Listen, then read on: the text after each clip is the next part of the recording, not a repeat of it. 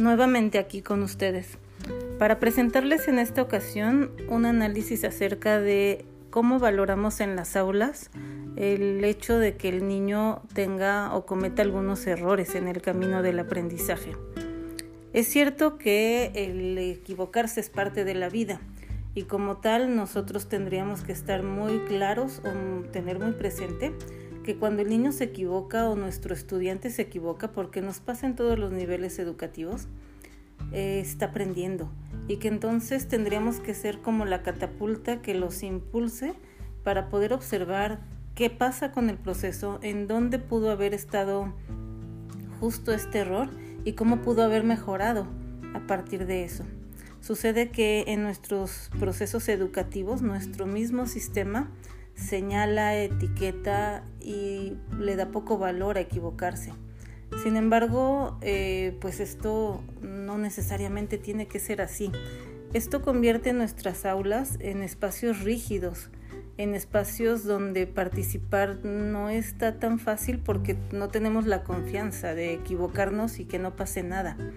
Flexibilizar este, en este sentido tiene que ver con ayudarnos a ver eh, entre nosotros mismos, al interior del grupo o al interior del colegiado docente, el valor que tiene equivocarse porque desde ahí estamos aprendiendo. Aprendemos en muchos sentidos, no solamente aprendemos con el, en el sentido del el contenido, que sí, pero también aprendemos desde cómo nos vamos a movilizar para poder resolver la frustración, que sin esta no vamos a poder ser suficientemente fuertes ¿no? en carácter. También así, por otro lado, tendríamos que tener muy presente que al equivocarnos estamos teniendo la posibilidad de irnos por un camino que probablemente no es el más certero, ni el más rápido, ni el más lineal, pero que vamos a aprender un montón de cosas en el camino. Y ese camino nos va a enseñar otras alternativas y despertará la curiosidad genuina por seguir aprendiendo.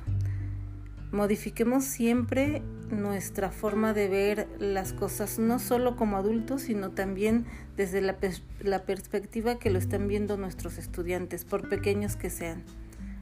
Ayudémosles a generar procesos eh, mentales superiores, en donde la metacognición eh, orientada a preguntar y preguntar por qué, por qué, por qué, nos dé muchas respuestas y nos ayude a quedarnos satisfechos no solo cuando hacemos todo perfecto, porque la perfección evidentemente no existe, pero también en el sentido de poder quedarnos satisfechos con el trabajo y con el esfuerzo que hemos logrado.